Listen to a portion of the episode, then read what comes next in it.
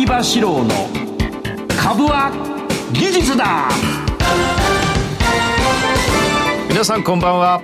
相場志郎です。リスナーの皆さんこんばんは。金井憧れです。この時間は相場志郎の株は技術だをお送りしていきます。今日も相場さんよろしくお願いします。お願いします。お願いします。なんで元気かっていうと、はい。この番組の前に「しゃべくりカブカブ」っていう番組がこうあるわけだな。で。でも生放送で、だからこっちも生だろ、はい。今しゃぶしゃべくりカブカブを聞きながらスタンバイした準備してました。そしたらさなんか眠くなっちゃうんだよあれ。しゃべくりカブカブだから。とっても穏やかな、うん、穏やかで、はい。だからあの彼女に緊急地震速報や速速報とかねやってもらったら面白いなと。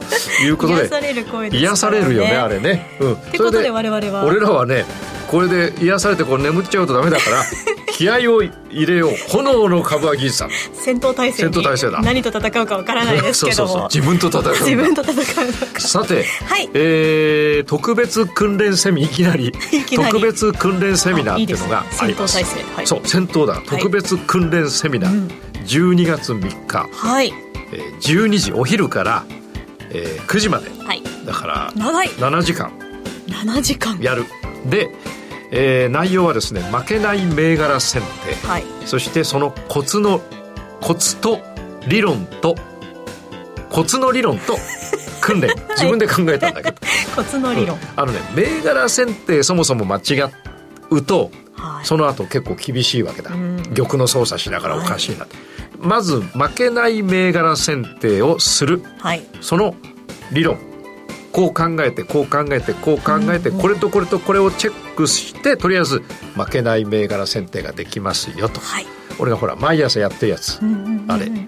なんとなくじゃいけないってなんとなくじゃいけない。んだこれとこれとこれ。でこれを、えーまあなんていうかな。普通に理屈言っただけだとはい。できないんですよ。実際やってみるとあれってあるから。それを一緒にやりながらうん。理論を頭と体に叩き込んでいただく。だから理論と訓練。はい。訓練っていうのが大事なんですね。そう。だから訓練だから長いんだよこれ、そうですね。7時間うんも、7時間。ただあの途中途中途中途中トイレ休憩と ちょっと長めの休憩をねはい。まあ2時間半から4時間ぐらいの休憩を途中で。長っ。嘘嘘嘘嘘さすがにないです トイレ休憩と、まあ、途中のミドル休憩15分ぐらいを入れさせていただきながらはい。やります、ん。気合入ってはい。もう準備万ぐらいなんですね、うんうん。こっからまた頑張る。来週俺あれだから台湾だから。ああそうですよね。台湾金融博覧会。今日ビザが届いた。ああ、ビザ届いた。博覧会。うん。ドミノビザ。あじゃあピザ。違うそれ 届きました。台湾よ政府かからった届いて。えーぜひですね12月3日、はい。えー負けない銘柄選定そのコツの理 コツの理論と訓練、これ変えた方がいいんじゃないでそうすか変えた方がい。いな噛んじゃうな。まあこういう感じのタイトルで、はえーやることになりましてまえー都内の、まあ、比較的大きなね、はい。会場をすでに書いてますから、うん。ですでに何百人かは、えー応募者がありますので、ぜひこの番組をお聞きの方ですね、はい。えー受講してください、はい。えー受講に関してはあの株軸に問い合わせていただくかメールいただけば、あのいいかなと。わかりました。感じがいたします。まだ申し込みができるということで、はい。皆さんぜひチェックしてみてください。そして皆さんもう一つお知らせがあります。お。なんと番組の公式 X ができました、あできた。できました。ついにできました。相場志郎の株は技術だ。びっくりマークという公式 X なんですけれども「はい。ハッシュタグ株は技術だ」漢字とひらがな漢字ひらがなの株は技術だでつぶやいていただきますと、はい。我々チェックすることができますので、はい。はい。えー愛のあるコメントに限り愛のあるコメント。経ス済情報、はい株式情報。そうですね投資や経済済に関する質問などもお寄せください、そしたら相葉さんが気に入ったものだけ。気に入ったものだけ お答えして、はい。でまあいい内容に関しては、あの憧れちゃんがなんか、はい。あの送金するから口座番号書いといて それはないですけれどもでも我々励みになりますので、いろいろと皆さんと一緒に盛り上げていけたらなとはい。思っております、はい。よろしくお願いいたします。お願いします。それでは今日の番組進めていきます、この番組は株職人の相場志郎さんが長年の実績で生み出した技術でかつ実践的な株式トレードについてたっぷりとお話をいただく番組です。この番組は YouTube ライブの相場 TV 相場志郎株塾公式チャンネルで配信しています。動画配信についてはラジオ日経の番組サイトと相場 TV でご覧いただけます。また番組を見逃した、もう一度見たい、そういった方のために、ファームボンドの有料会員、または株塾会員になると、番組の過去の動画などもご覧いただけます。番組ホームページの会員登録バナーからよろしくお願いします。それでは番組を進めていきましょう。この番組は株塾を運営するファームボンドの提供でお送りいたします。相場志郎の相場の潮流。このコーナーは株式投資のポイントを相場さんにわかりやすく解説いただきます。それでは今日の相場を振り返っていきましょう。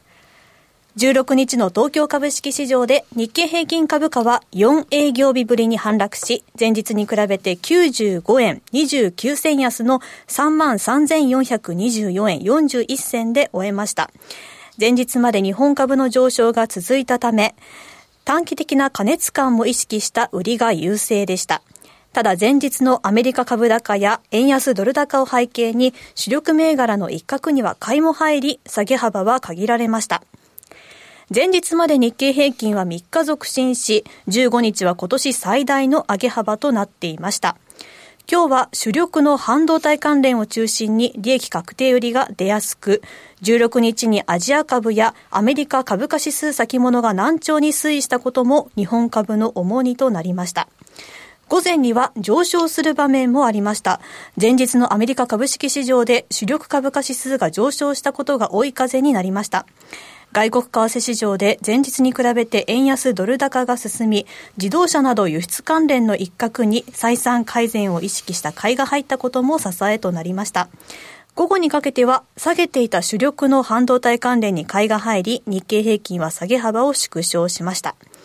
東証株価指数トピックスは3日ぶりに小幅反落し、4.60ポイント安の2368.62で終えました。東証プライムの売買代金は概算で3兆7183億円。売買高は14億5188万株でした。東証プライムの値下がり銘柄数は1210と全体のおよそ7割。値上がりは410、そして変わらずは39銘柄でした。なるほど。えーと、今回はですね、はい、えー、これ日経の先物のチャートを見ていただいてますがオレンジはあったダブル底からの1回休みの上昇だから、はい、これカップウィズハンドルって話をしたと思うんだけど。カップウィズハンドル、うん、カップあしてここではしてないか。どこでしたんだ？カップウィズハンドル、えっ、ー、と W が、はい、えっ、ー、とえー、10月の4日がそこで、はい、そこから一旦オレンジまで上げて、えー、もう一度下げて、はい、えー、ダブル底を作って、はい、1回上げましたが W の真ん中のところに当たると1回休むわけだ、うんうんうん、これ34日休んだ、えー、抜けました、はい、これコーヒーウィズっていうのは俺発音悪いな。WITH with with with cup with handle、はい、つまり、えー、コーヒーカップのハンドル、ハンドルと同じ、こう、ここはほら、取っ手みたいになる。そこは上がるんだよね。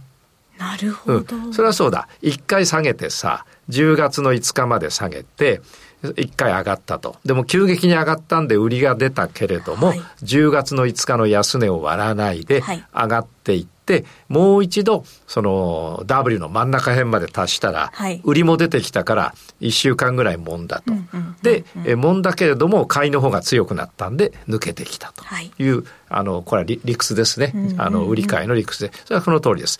ただ通常ダブル底とかカップイズハンドルっては強くて上がるっていう話をこの番組ではね、ダブル底強いよって話をして、ね、このパンパカパンから崩れて、はい、オレンジの下に入った W は強いんですよ。通常パンパカパン崩れてオレンジの下に入ると暴落なはい、ところが W の時だけ上がるっていうのはもう株塾ではね、はい、えー、何回ぐらい言ったかな？26回ぐらい言ったかな？もっと言ってると思います。言ってんだ。番組でも結構言ってんだ。そうですよね。ところが今回そうなんだけど、うん、ちょっと見ていただきたいのは、現状ですね、過去の高値全部面合わせしちゃってるだからこれはちょっとね、カップイズハンドルで強いはずなんだけど、はい、この辺ちょっと休まざるを得ないわけ。こっから。うん。過去の高値に並んでくると、はい、当然このダブルの下っていうのはオレンジの下の方だから、はい、相当安いところですよ。3万400円からだから、はい、そうするとそこから買った人はもう3000円取れてんの。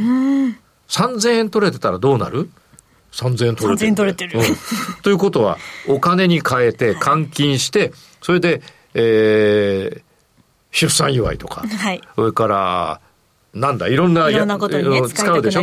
生活を豊かにするために。はいつまりね、あのーかなり儲かっちゃって、もう一回言うと3400、3400え3 3万400円から上がってきてるわけだ。はい。それで今3万3400円だから、うん3000これは利益確定出ますよ。かつ、あの、過去の高値にも並んじゃってるから。はいで、本数は現在何本かっていうと、2、4、6やと、12、13、13だから。はい。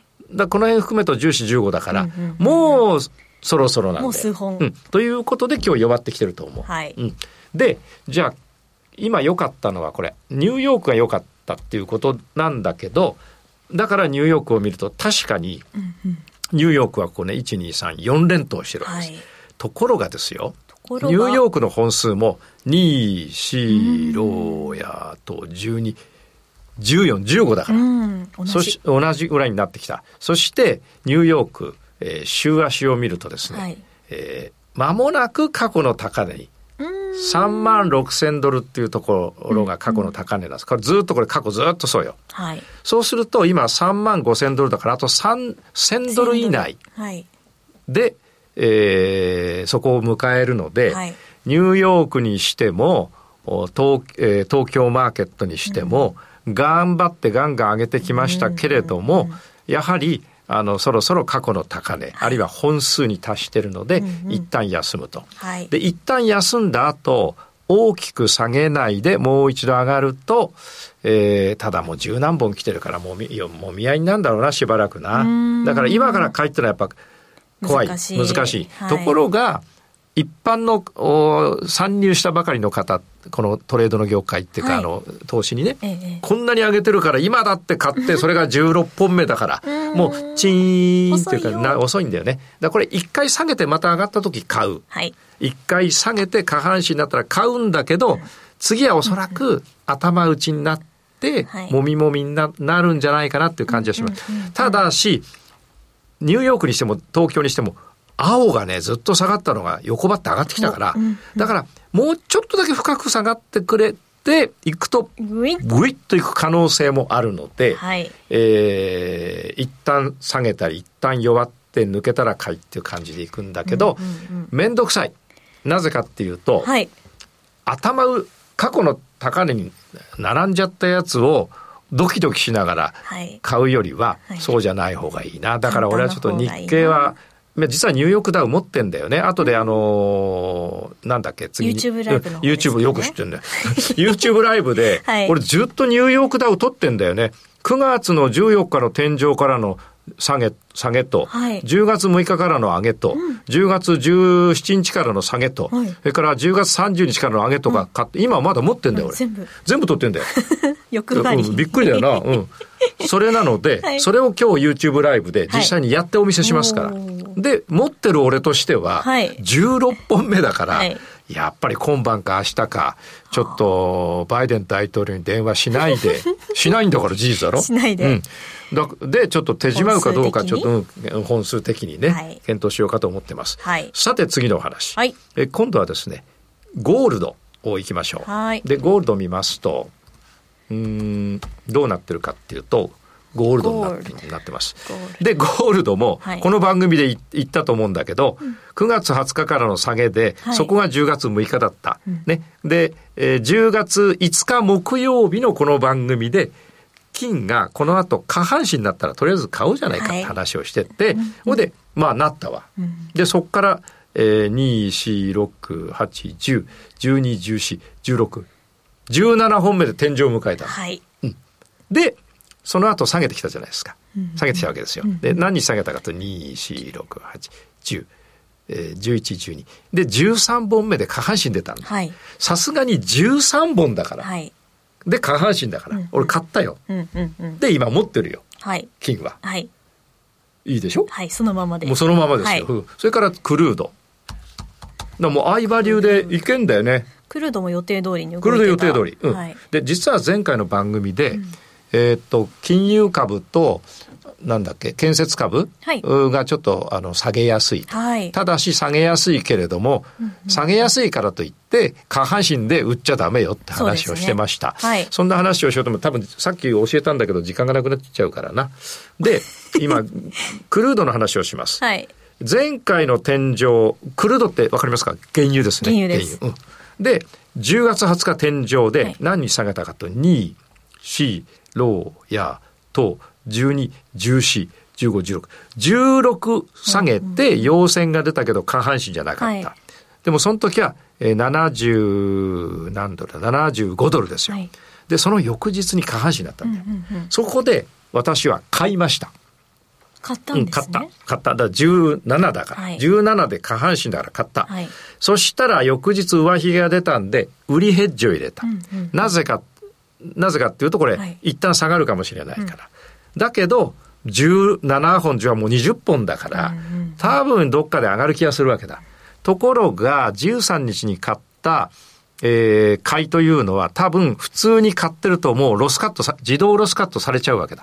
で前回の番組では、はいこういう範囲で、あのー動くから、自動ロスカットを少し調整して、えー長めにしましょうと。で、じゃあロスカットをあの長めにしちゃうということは、危険があるわけだ。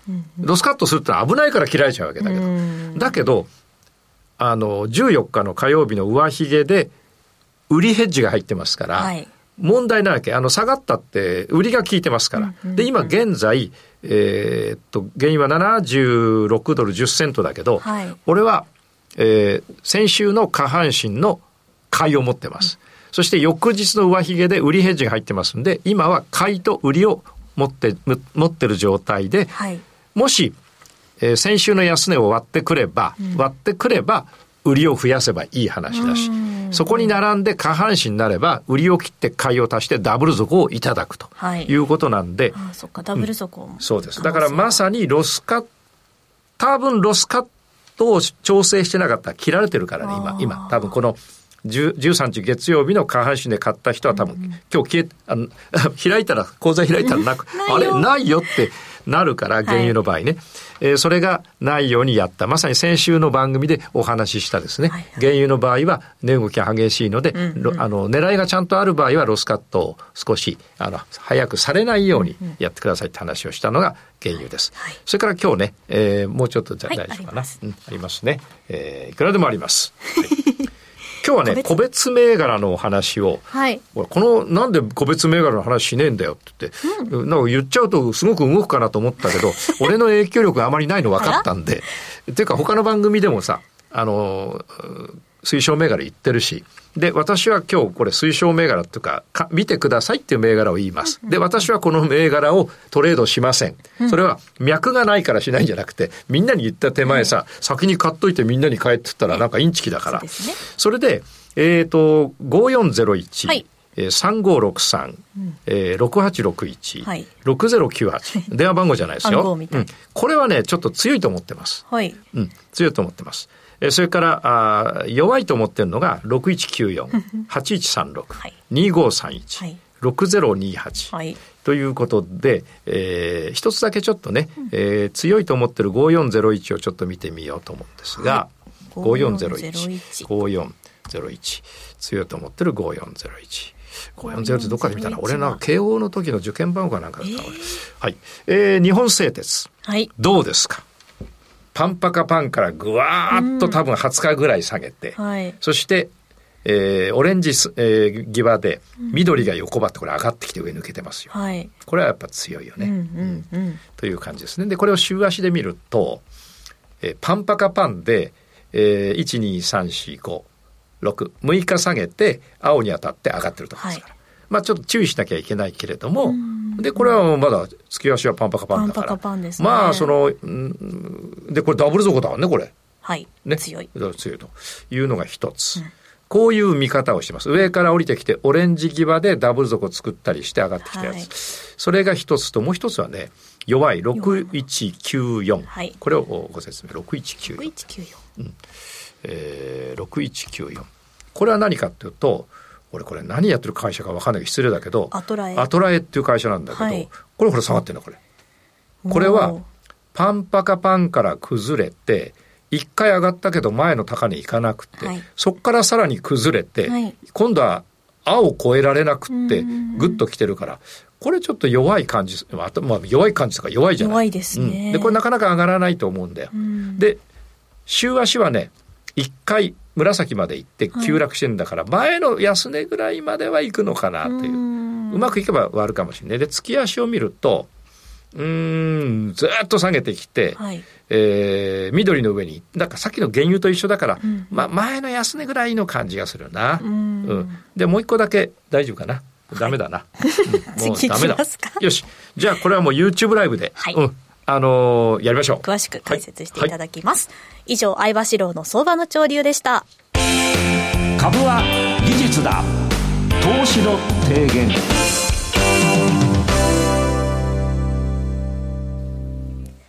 ここでは相場さんにトレードの提言についてお話しいただきます。今日の提言は、はい。えー現在の資金から考える短期売買と長期売買についておーということでお話を。はい。今、あの、へそくりいくらぐらい持ってんの？内緒です内緒。はいうんうーんじゃあ300万とする。はい。な。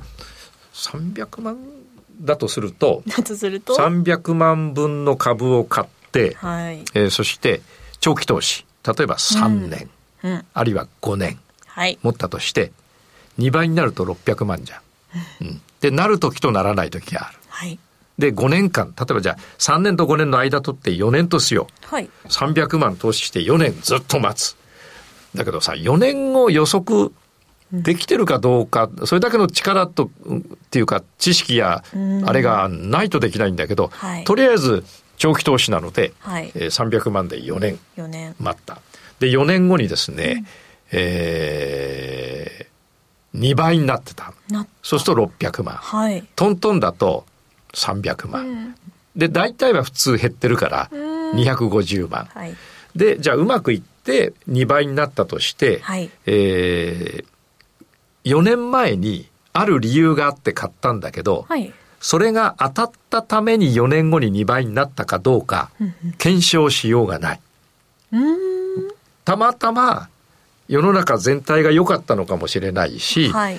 えー自分の予測、勉強したのがはず外れてたけど、なんかの表紙で、え4年後に2倍になったのか分かんないんだよ、これ。じはい。俺プ、プロだけど分かんないから、4年前に自分で考えたやつが当たってたからっつって、はい。それ、それ本当にその、う買った時の考えが正しくて上がったんで分かんないよ。違う要因かい。いろんな要因が、だってはい、この会社のね、先行きを持って、こうでああでって買ったんだけど、結局はなんで上がったかと円安で上がってましたな。で、今度は円安予測しなきゃなんないけど、はい円安なんかゆ、あのね、4年前に予測できてたら今もう億万長者どこじゃないよ。数百億になるよ。ねうん。だって原油だってあれだよ、コロナの時一時1円だったんだよ。1円。1円。うん。1バレル1円。あ、1ドル。1ドル。1, 1ドル。1ドル。で、今、すごい上がってるだろ、はいで、あの時うちの息子がさ、はいこれ1億円ぐらい買っとこうよって言ったの。い言ってんだよ、俺に。だって1ドルだよ、はい原油が、はいで、俺はさ、心配でさ、待てよと。もっと下がったらどうすると。んで、買わなかったんだけど、買ってたら今頃原油100円と、100ドルとしたらさ、100億円じゃ。あの時に戻りたい。そうですね。うんと皆さんそう思いながらやそうってる。。というように分かんないんだよ。はい過去のことなんて。で、原油が1ドルだったら絶対今から見たら買いだよ。だけどその時みんな買えてないんだよ。うん。つまり、長い先のことは不安がある。はい。それが一つ。はい。つまり、えー一つ言いたいのは、あのーうまくいっても失敗してもうん。原因がわからない。ということはレベル上げようがない。今度日曜日、あのー東京都体育館で、えー空手の世界大会がはい。あって、で、極真会の松井館長から招待状が届くことになっている。まだ届いてない。大丈夫かな？と電話で送りますって言ったけど、はいまだ届いてなくて今心配だけど、来なくても行っちゃおうかと思ったんだけど。ね。で、た空手なんか俺ずっとやってるけど、はい。この間負けたのがさ、あの、右の回し蹴りの伸びが悪かったんだったら、回し蹴りの伸びをうまくいくようにやるとか、腰がうまく入ってなくて相手の蹴りの方が強くて倒れちゃったんだったら、はいちゃんと腰を落として、間合いを整えてやるとか、反省点があれば直せるんだよ。はいで、短期売買だと反省点、ローテーションできますね。あー。2ヶ月前、あなんでうまくいかなかったんだ、あこうだったこうだった。よし今度はそこを直そう。で、えー、悪い点いっぱい直していくと悪い点がなくなっちゃうんだよ、うんだって眉毛抜いていくとそのうち眉毛なくなるから。同じだよ。で も悪いのがいっぱい出てきて全部潰しゃいいんだから、はい、今ね株軸でね失敗例いっぱい集めてね全部直してやろうかと思ってんだおそれさすがにさ3000人もいるんだからさ、はい、悪い例いっぱい集めて全部直したらさまああらゆる悪い例が出てくるからさ、はい、そこでお祓いをすればさ悪い例が出てくる。いなくなっちゃう、うん、そうと思うんだで、それ一つなんですよ。うん、なので、資金が少ない方が、例えば200万、300万とか50万を5年持って倍になななったとしたって原因がわからない。良かったか悪かったか。うん、もう一つは、例えば300万だったら、あの、番組出ていただいた島田さんのように、100万か200万で、100株単位で売買して、1か月 10, 10万ぐらい、14、5万いってんだから、1年間で150、60万いってるわけじゃん。はい、で、4年経ったらさ、もう400、5 2 600万いっちゃうんだから。そうですね。それで、短期だから、反省もできて自分を磨い、磨くことができて、失敗を潰しながら、かつ、あの、4年で何倍、何倍だよ、4、5倍になってるわけだから。はい、狙ってやって狙ってやってて、そして失敗点を潰してるから自分はレベルアップしてるわけ。4年後にはね。はい、だ長期売買だとこれが分かんない。5年後、10年前に持ってましたっつって、今トントで、あちゃーってなっちゃうわけじゃない。だから、えっ、ー、と、少ない資金で、あの、例えば、皆さんがね、はい、26億5千万円持ってたら、それはじゃあ長期投資で26億が4年後に50億になら、それはおめでとうございますって話だけど、そうじゃない限り、300万が600万になったって一生食っていけないんだよ。ところが300万をしっかり島田さんのように、月10万15万でやっていくと45年後にはもう1000万ぐらいになっちゃうわけだから。コツコツ、コツコツとやっていくわけだ。やってなるわけだ、はい、つまりあの、この番組を見てる方とか、あの中でね、資金が26億5665億円なければね、300万とか200万とか500万とか1000万だったら、はい、短期で、はい、取った、はい、取った、はい、取ったってやって自分を磨きながらレベル来年は上がっていくから、そしたら4、5年後になったらさ、多分2倍じゃ効かないと思うんだよね。うん、それを皆さんにあのお勧めする。それからファンダメンタルズだと、あの、業績がいいとかさ、はい、それから円安だとか考えててもさ、違う要因で違うことがあるかもしれない。社長の不祥事だとかさ、だからいろんなことあるわけだ。はい、だから、だから、あの、なんとか、事前に見極めて、修正しようがない。社長のとこ行って、俺株持ってるから、ちょっと、ちょっと、ちょっと悪いことしないでくださいとか、できないじゃん。でも、相場流のファンダメンタルズだったら、下半身で買って次逆下半身が出たのになんで手仕舞いかヘッジ入れないかったんですかって話になるじゃない。はい、つまり明確だから直しようがある。そろそろ音楽なるかな？まだ大丈夫かな、ね、10秒ぐらい。10秒ぐらいなるんだよな。つまりねあの我々の現在の資金から考えると短期売買で、うん、えー、しかも、うん、あのなった。しかも 相場流ファンダメンタルズじゃなくて、はい、ななんだっけテクニカルで。やることをお勧めします、はい、はい、特に資金がそんなに多すぎない多すぎないというか多くない方にとっておすすめ、うん、おすすめ。おすすめ、うん、26億持ったら別。そうですね、うん、なかなかそういう方は大丈夫。多いよね。わからないですけれども、はい、ありがとうございました、はい、以上株は技術だ投資の提言でしたこの番組は株塾を運営するファームポンドの提供でお送りいたしました、はい、それではリスナーの皆さんまた来週ではなく再来週。お会いしましょう。来週お休みです。では行きます、株は技術だ